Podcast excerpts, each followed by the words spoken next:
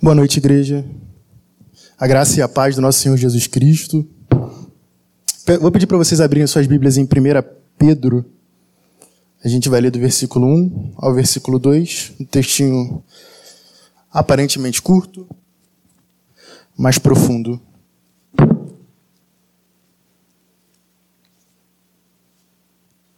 1 Pedro, capítulo 1, versículo 1 ao versículo 2.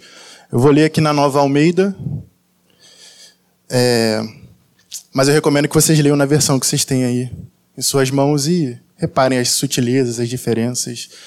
O sermão é uma ouvir um sermão também é uma atividade ativa de você estar refletindo sobre o que está sendo falado. Isso implica também pensar por que, que a Bíblia, a Bíblia escolheu essa palavra e a dele escolheu outra. Certo? Vamos ler a palavra de Deus. Diz assim: Pedro, apóstolo de Jesus Cristo, aos eleitos que são forasteiros da diáspora, no Ponto, na Galácia, na Capadócia, na Ásia e na Bitínia, eleitos segundo a presciência de Deus Pai, em santificação do Espírito, para a obediência e a aspersão do sangue de Jesus Cristo. Que a graça e a paz lhes sejam multiplicadas. Vamos orar mais uma vez, que orar nunca é demais? Senhor Deus, obrigado, Deus. Obrigado porque o Senhor nos trouxe até aqui. Obrigado por ter nos atraído até Ti também, Senhor. Eu te peço, Senhor, para que o Senhor ilumine a nossa mente, o nosso coração, aqueles cantos escuros, Pai, e traga luz a esses cantos Capacite a nossa mente, transforme o nosso coração para nós sermos transformados pelo Senhor, Deus. Que as palavras dos meus lábios, o meditar do coração da sua igreja sejam agradáveis a Ti. É que eu te peço e oro em nome de Jesus. Amém.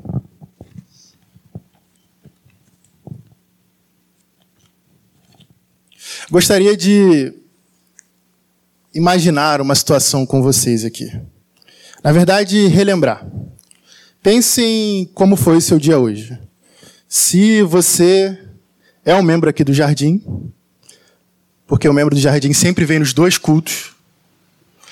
Você acordou cedo, se arrumou, vestiu uma bonita roupa e veio para cá. E aí depois você saiu, foi almoçar com a sua família, talvez tenha tirado um cochilo, talvez não. Botou outra roupa, veio para cá. Normal. Você deve ter essa rotina do domingo. Talvez é a sua primeira vez que você, tenha, você esteja vindo aqui.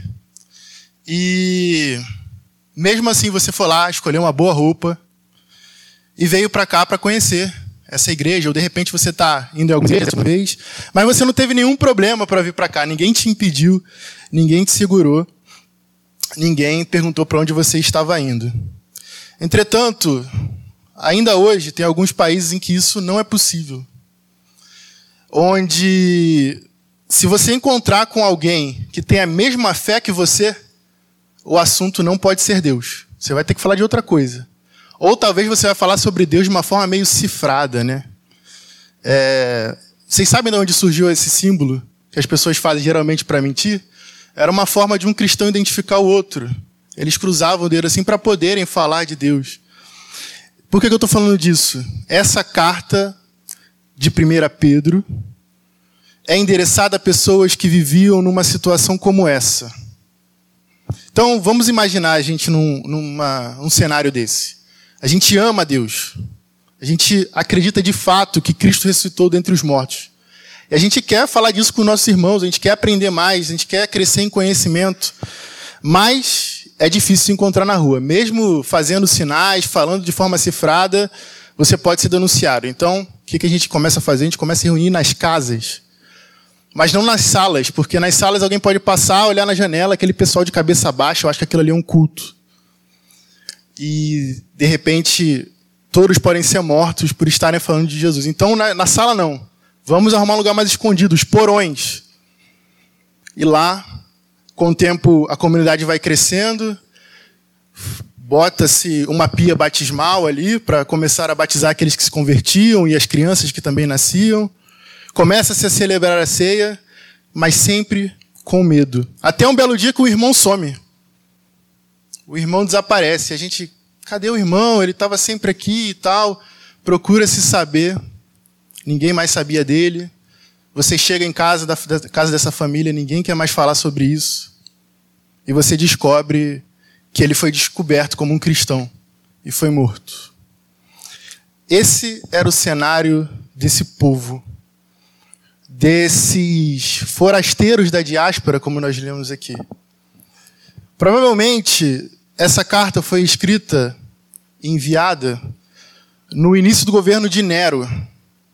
E Nero, provavelmente você conhece, famoso por botar fogo em Roma, ou teoricamente ter botado fogo em Roma, também é famoso pela sua forte perseguição com os cristãos e por suas cruéis penas àqueles que professavam Jesus Cristo como Senhor. Provavelmente, esses irmãos que primeiro receberam essa carta estavam vendo os primeiros mártires da nossa fé aqueles que morreram por acreditar em Cristo. Como nós lemos, e eu estou afirmando aqui o tempo todo, quem escreveu essa carta foi Pedro. E não um Pedro qualquer, mas o apóstolo, aquele que nós lemos e conhecemos nos evangelhos. E ele se apresenta assim: Pedro, apóstolo de Jesus Cristo. E é importante essa apresentação de Pedro, porque ao se apresentar assim, ele está falando que ele é enviado de Cristo. O termo apóstolos, em grego, significa exatamente isso, enviado por. E alguém que é enviado por outro vai até algum lugar para falar em nome dele. Quando nós terminamos a nossa oração e falamos em nome de Jesus, amém, significa que nós cremos que aquilo que nós pedimos está de acordo com a sua vontade.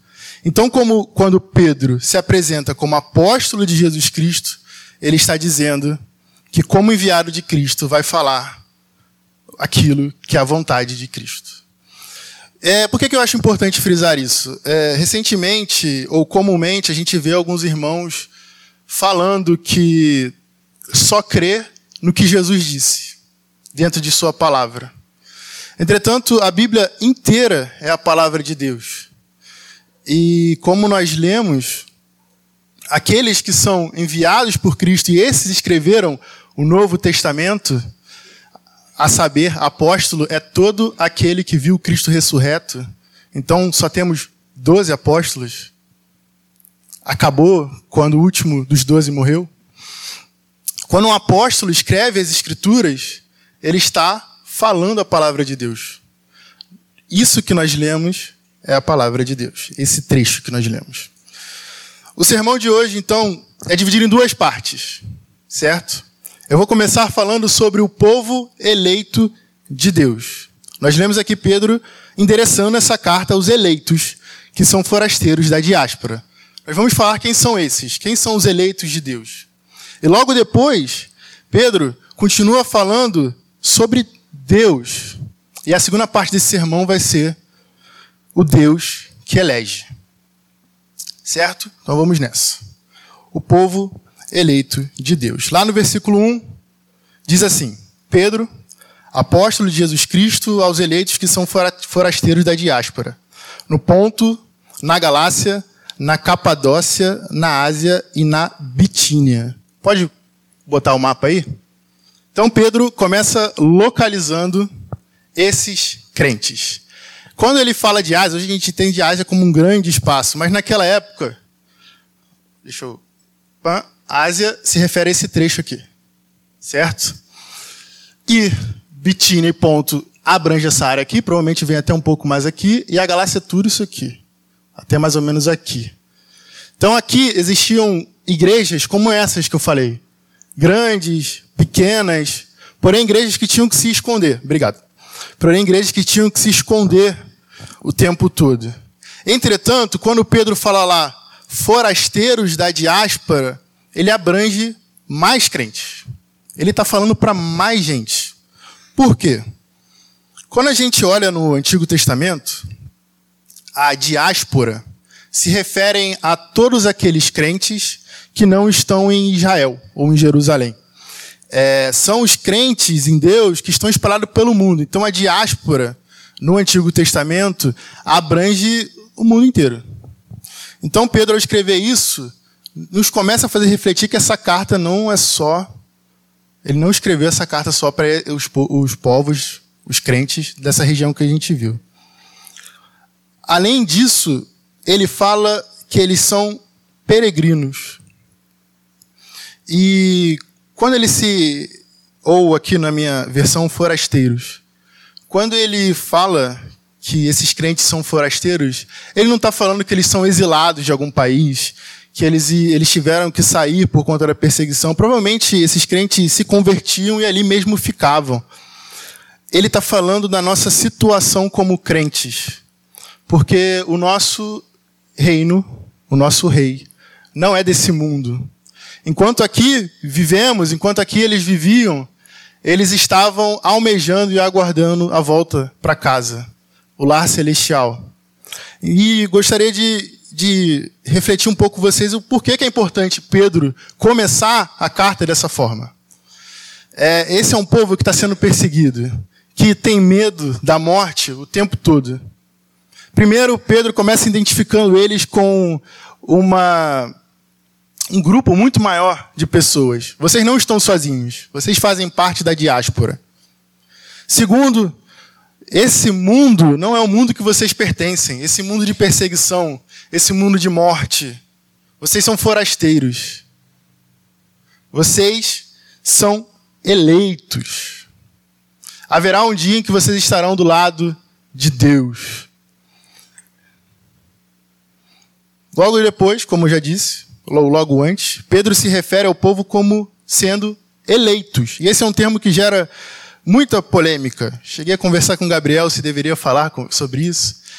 Mas é importante a gente entender que sim, somos eleitos. O, te, o termo em grego, eclectos, que parece muito com o termo em português, é por isso que eu achei importante trazer o termo aqui, se refere literalmente, se você olhar no dicionário, a ser escolhido, ou ser selecionado. Não difere muito disso. E essa é uma forma que a Bíblia se refere ao povo de Deus desde o Antigo Testamento. Não é como se Pedro estivesse escrevendo uma coisa nova. Lá em Isaías 65, 9, você não precisa abrir sua Bíblia, é onde nós vemos esse termo pela primeira vez. Óbvio que em hebraico, porém, uma palavra de mesmo sentido. Pedro então usa desse termo, que geralmente é usado para encorajar os crentes, para lembrar que tem um Deus que é soberano, que assim cuida deles, para se referir a esse povo. E eu acho importante destacar que esse termo é um adjetivo. Para quem não sabe, eu estudo letras, estou me formando em letras, então não, não consigo escapar dessas análises de texto. Esse termo é um adjetivo e que se refere a uma qualidade conferida a nós por alguém. Ou seja, ser eleito significa que alguém te elegeu ou que alguém te escolheu. E essa é uma atividade ativa e não passiva. Não significa ninguém escolhe sem tomar uma decisão, sem agir de fato. Não é como se molhar, por exemplo em que você, parado, se molha. Eleger exige um movimento, uma ação. Por que eu estou falando disso? Pedro escreve da seguinte forma quando ele usa esse termo a segunda vez: eleitos segundo a presciência de Deus Pai. Há uma linha teológica e, inclusive, esse debate voltou muito forte algumas semanas atrás, que leem esse trecho e dizem da seguinte forma: Deus sabia de antemão aqueles que o escolheriam e por isso ele o elege. Como Deus pode escolher alguém que o escolhe? Isso não muda um pouco a lógica? É... Presciência significa conhecer de antemão. E o termo bíblico, quando na Bíblia nós lemos conhecer, se refere sempre a uma relação de intimidade. Ou seja, não é simplesmente você saber o nome da pessoa. É você saber da vida da pessoa, andar com ela, conhecer ela. Quando aqui Pedro fala sobre a eleitos segundo a presciência, da presciência de Deus na eleição, ele está nos trazendo uma afirmação para nos encorajar. Ele está dizendo que Deus se relaciona conosco desde antes da nossa existência. E por se relacionar conosco, ele nos elege. Vamos ler um salmo que ilustra bem isso, que é o Salmo 139, por favor. Quem tiver sua Bíblia aí para me acompanhar.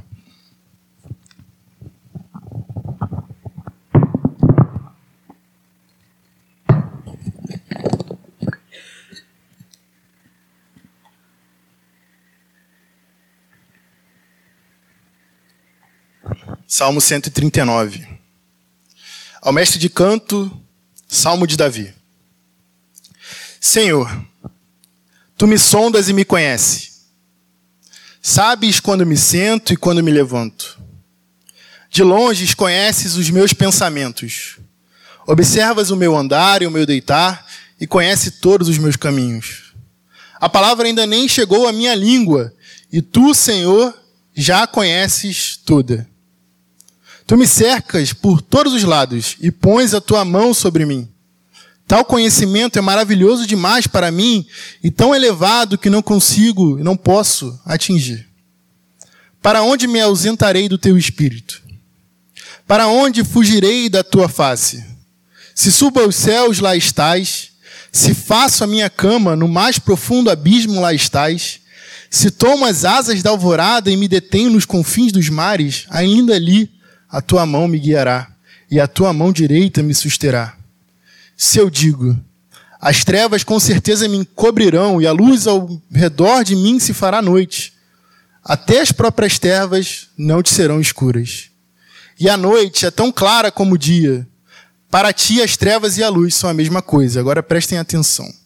Pois tu formaste o meu interior. Tu me teceste no ventre de minha mãe.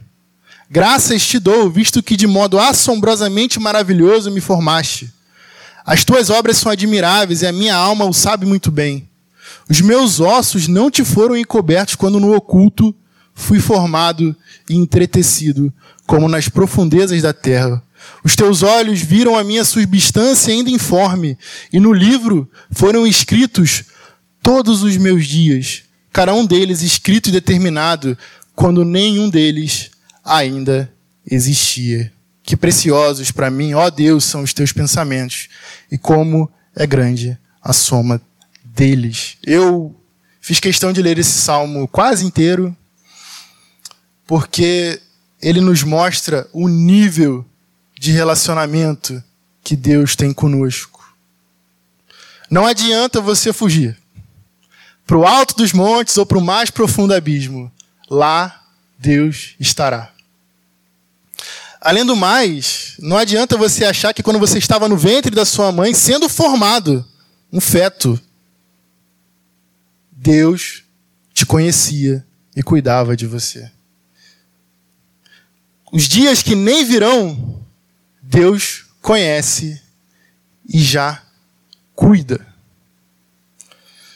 A intenção não é pregar sobre esse salmo, apesar de dar um excelente sermão, mas fica aqui para a gente ilustrar o nível de relacionamento que Deus tem conosco e o quão antigo para nós é esse relacionamento.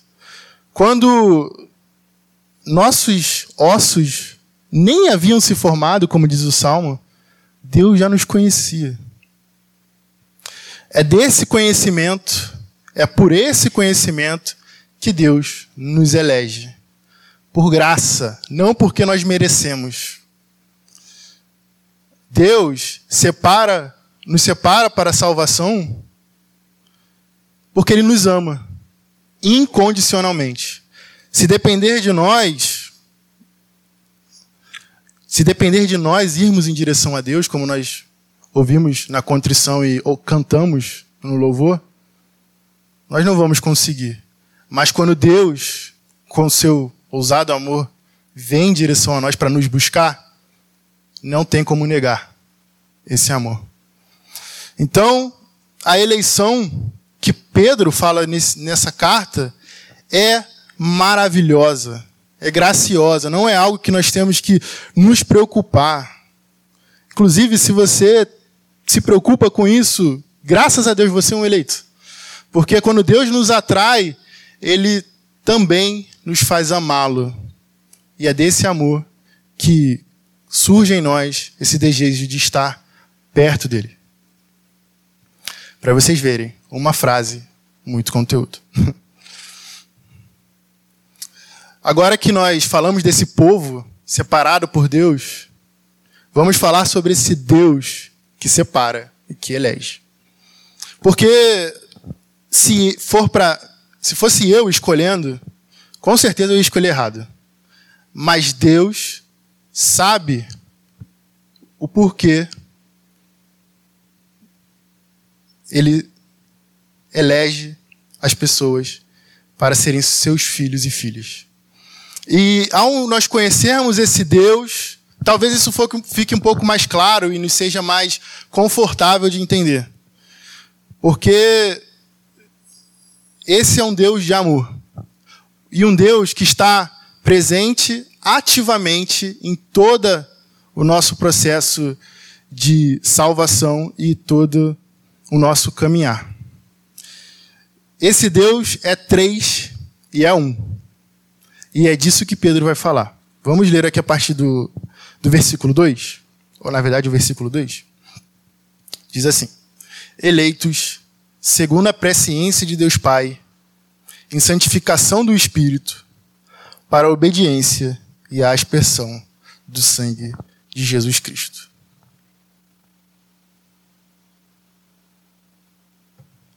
Se vocês repararem, há uma ênfase e uma vontade de, do, do autor em destacar as três pessoas da Trindade. Nós vamos ler sobre Deus Pai, sobre o Espírito e sobre Jesus Cristo, que é o Filho. E antes de, de falar um pouco mais sobre isso, eu queria fazer um comentário. É, essa é uma doutrina de fato difícil de nós entendermos. Porque falar de trindade é falar de um dos atributos incomunicáveis de Deus, ou seja, uma qualidade de Deus que nós não conseguimos expressar onde nós vivemos. Eu não conheço ninguém que seja três em um ao mesmo tempo. Você com certeza não. Mas Deus assim o é. Então, talvez eu vá começar aqui a falar sobre a unidade de Deus e sobre a distinção de Deus e você fala, isso não encaixa na minha cabeça. Amém. Amém, porque há coisas que só são guardadas somente a Deus. Entretanto, Deus nos revela elas através da sua palavra. Bom, Pedro começa falando de Deus Pai, eleitos segundo a presciência de Deus Pai. O que significa dizer que Deus é Pai? Ser pai é ser, se relacionar com alguém, ou ter um relacionamento com alguém. No caso, o seu filho ou sua filha. Quando nós falamos aqui sobre a questão da eleição, falamos o tempo todo sobre o relacionamento de Deus conosco. Quando nós lembramos de Deus ser um pai, nós temos que olhar para ele como um pai amoroso como um pai que, ao olhar uma criança indo botar o dedo na tomada, não deixa ela livremente levar no choque, mas retira ela antes dela sofrer os danos daquele ato. Além disso, ser pai é ser soberano, ser criador. O pai é aquele que dá a primeira semente para o nascimento de um filho. Então, falar de Deus Pai é lembrar de Deus nos criando, como nós lemos lá em Gênesis 100, Gênesis, perdão, Salmo 139 e em Gênesis 1. Deus Pai, falar de Deus Pai é dizer que ele é uma pessoa que se distingue de filho e de espírito, do, do filho e do espírito. Ou seja, nós podemos nos relacionar com Deus, com esse Deus de amor, com esse Deus que cuida de nós como um filho. Além disso, ele é soberano, digno de respeito, como nós respeitamos os nossos pais, e o autor da nossa fé. Deus, ele é aquele quem nos separa para servirmos a ele ativamente. ele nos escolhe para sermos salvos e assim sermos alcançados e convencidos pelo Espírito Santo de Deus. E ele segue. Em Pedro segue. Em santificação do Espírito.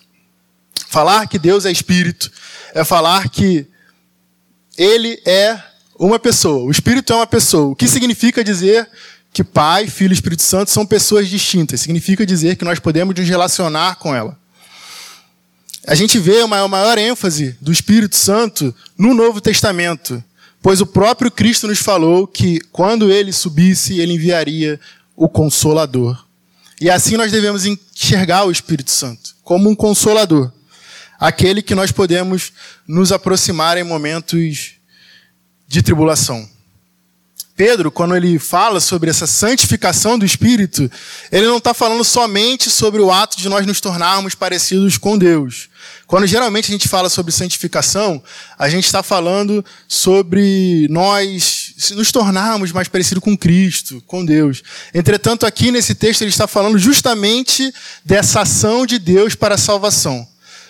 Os elementos santificados no Antigo Testamento eram aquele separado para uso exclusivo de Deus, no culto. Assim, Pedro se refere então a nós, a crentes, como santificados pelo Espírito, separados por Deus.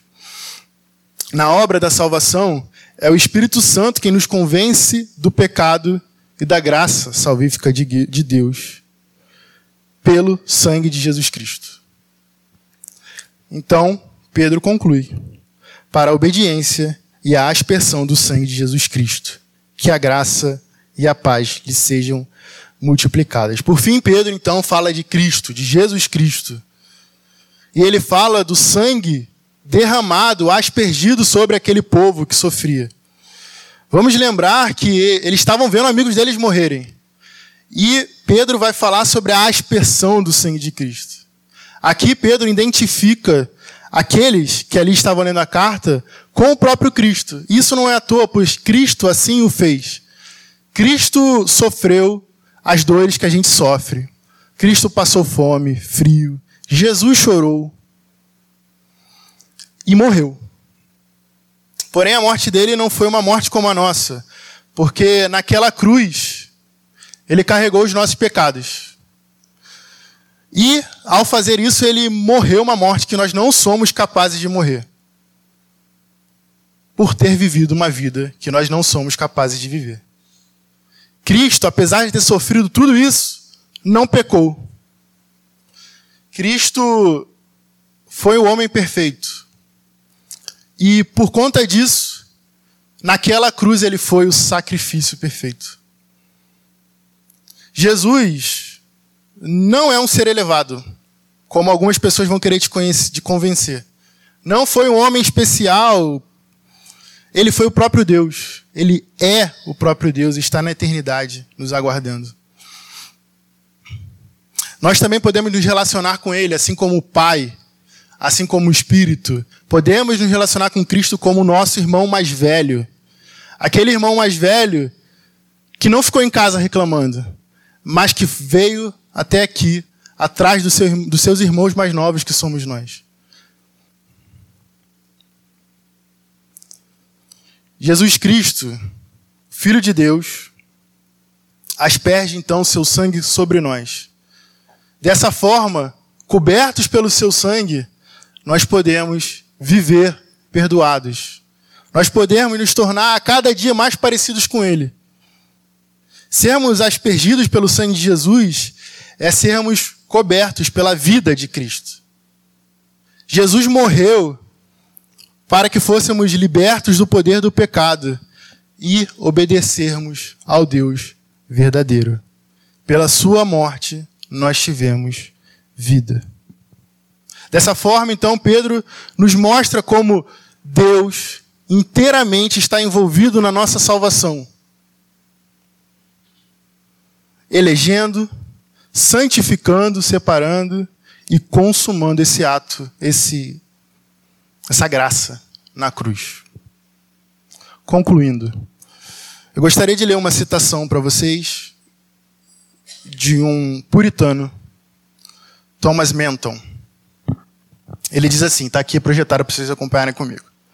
O resumo do evangelho é isto: todos aqueles que, por meio de arrependimento e fé, abandonarem a carne, o mundo e o diabo, entregando-se ao Pai, ao Filho e ao Espírito Santo, como Criador, Redentor e Santificador, encontrarão a Deus como Pai que os recebe como filhos reconciliados, que perdoa os seus pecados por amor a Jesus e lhes dá graça por meio do seu Espírito. E se perseverarem neste caminho, Ele os glorificará no final e lhes otorgará a felicidade eterna. Thomas Menton, o autor dessa frase, estava na Assembleia de Westminster e era capelão ele foi um dos autores do documento, digamos, fundamental da Igreja Presbiteriana, que é a Confissão de Fé de Westminster. É, ele resume muito bem isso que eu tentei falar aqui essa noite para vocês. Crer na salvação, crer em Deus, no Deus verdadeiro, é crer na cidade, na crer no Deus verdadeiro, é crer na verdade. Deus, que é três em um, está completamente envolvido em nossa salvação. É Ele quem começa a boa obra e é Ele quem termina. O Pai, o Filho e o Espírito agem conjuntamente para que tudo ocorra segundo o bom propósito de Sua vontade. Vamos pensar um pouco como isso impacta a nossa vida. Vou trazer aqui algumas aplicações e vamos caminhar para a conclusão. Provavelmente haverá um tempo, e eu creio que ele não está muito distante, em que a gente vai viver como os primeiros leitores dessa carta. Em perseguição. A gente não vai poder falar abertamente da nossa fé, nós não poderemos falar de Jesus por aí. Para isso, a gente tem que se apegar à palavra de Deus e ela inteira, sem retirar uma vírgula, do Antigo ao Novo Testamento. A palavra de Deus, então, nos fala de um povo eleito, do qual fazemos parte, uma vez que cremos em Cristo como nosso único e verdadeiro Salvador. Essa palavra também nos afirma que qualquer situação de perseguição e dor, um dia vai passar. Vai passar porque nós somos peregrinos nessa terra, nós somos forasteiros. Haverá um dia que a gente vai estar do lado desse Deus maravilhoso que nós acabamos de conhecer ou acabamos de ler sobre aqui na carta de Pedro. A palavra nos fala também de um Deus que é três e um. Um Deus que é triuno. E ele está completamente envolvido na nossa salvação. Um Deus que é Pai e que se relaciona conosco desde a eternidade. Cuida de nós. Deus cuida de nós como um Pai carinhoso que retira seus filhos do mau caminho. Um Deus que é espírito e nos consola, que está sempre do nosso lado e que nos convence do nosso pecado para que possamos olhar para a sua graça salvadora. E um Deus que é filho e morreu como homem na cruz. Viveu uma vida que não somos capazes de viver, mesmo tendo sofrido as tentações que sofremos. Mesmo tendo dores, ele não pecou. Ele foi morto e, sendo inocente, e carregando sobre si os nossos pecados, morreu naquela cruz. Esse sangue, o sangue de Cristo, hoje nos cobre, é aspergido sobre nós. E é por isso que podemos nos aproximar de Deus. E eu gostaria de concluir chamando o louvor, porque é, esse Deus, como nós vimos, que está envolvido o tempo todo na nossa, na nossa salvação, é o Deus que é autor da nossa fé. Desde o princípio, Ele cuida de nós e nos conhece, e nos atrai, e nos convence, e morre naquela cruz por nós. Nós podemos ter certeza da nossa salvação porque não é por nós mesmos que somos salvos, mas é por Cristo. Porque sendo escravos do pecado, nós não nos aproximamos de Deus, mas sendo libertos por Cristo, hoje nós podemos entender que Deus é o autor da nossa fé. Deus nos abençoe.